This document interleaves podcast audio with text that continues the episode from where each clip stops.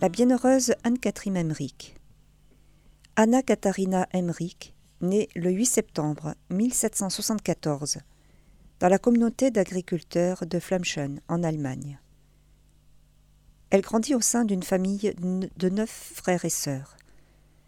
Dès sa plus tendre enfance, elle dut aider aux travaux domestiques et agricoles. Elle ne fréquenta que quelque temps l'école, mais elle possédait une bonne instruction dans le domaine religieux.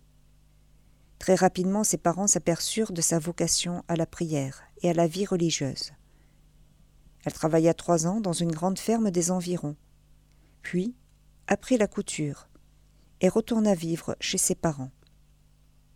Elle demanda ensuite à être admise dans divers monastères, mais elle fut refusée car elle ne possédait pas de dons particuliers. Toutefois, les Clarisses de Münster l'acceptèrent à la condition qu'elle apprenne à jouer de l'orgue.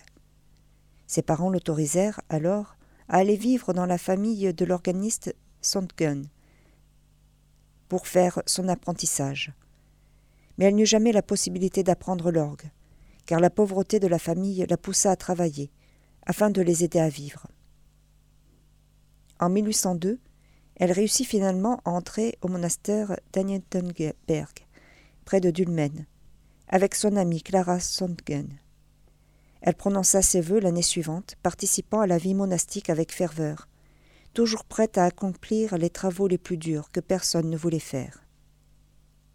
Mais de 1802 à 1811, elle tomba fréquemment malade et dut supporter de grandes douleurs. En 1811, le monastère d'Anientenberg fut fermé. Elle devint alors domestique chez l'abbé Lambert, un prêtre qui avait fui la Révolution française et qui vivait à Dulmen. Mais elle tomba à nouveau malade et ne quitta plus son lit. Elle fit alors venir sa plus jeune sœur, qui, sous sa direction, s'occupait de la maison. C'est au cours de cette période qu'elle reçut les stigmates. Ce fait ne pouvait pas rester caché. Le docteur Franz Weisener l'examina et en resta profondément impressionné, devenant son ami fidèle au cours des années qui suivirent. Une caractéristique de sa personnalité était l'amour qu'elle éprouvait pour son prochain. Elle cherchait toujours à aider les autres, même sans pouvoir se lever de son lit, où elle cousait des vêtements pour les enfants pauvres. De nombreuses personnalités qui participaient au mouvement de renouveau de l'Église au début du XIXe siècle, cherchèrent à la rencontrer. La rencontre avec Clemens Brentano, poète et écrivain allemand, fut particulièrement significative. À partir de 1818, il lui rendit visite chaque jour pendant cinq ans, dessinant ses visions qu'il publia ensuite. Au cours de l'été 1823, la santé d'Anna Katharina déclina, et la mort approchant, elle décida d'unir sa souffrance à celle de Jésus, en l'offrant pour la rédemption des hommes. Elle meurt le 9 février 1824.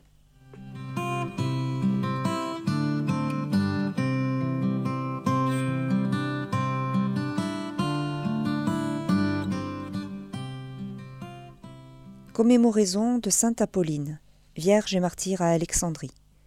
Au témoignage de l'évêque Saint-Denis, la dernière année de l'empereur Philippe, en 249, dans une émeute, les païens se saisirent d'elle, lui firent tomber toutes les dents, en lui frappant les mâchoires, puis menacèrent de la jeter vivante dans un bûcher, si elle ne prononçait pas avec eux des formules impies.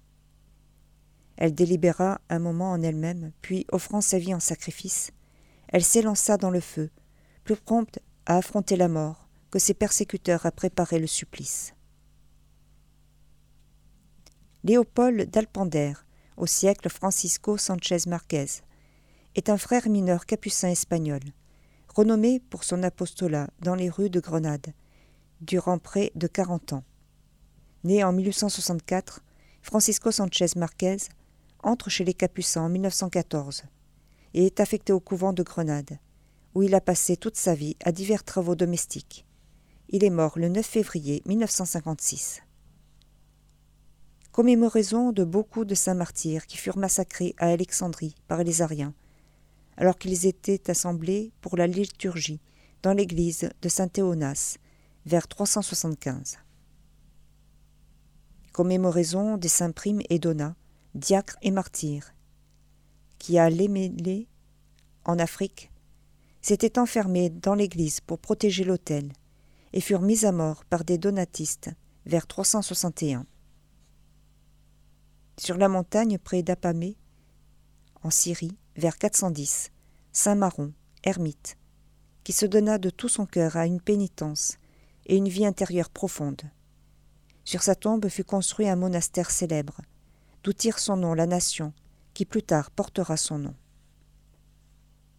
En 560, saint Élio, évêque et abbé du monastère de Landaf, dans de nombreuses églises, aussi bien au Pays de Galles qu'en Cornouailles et en Armorique, célèbre les éminents travaux.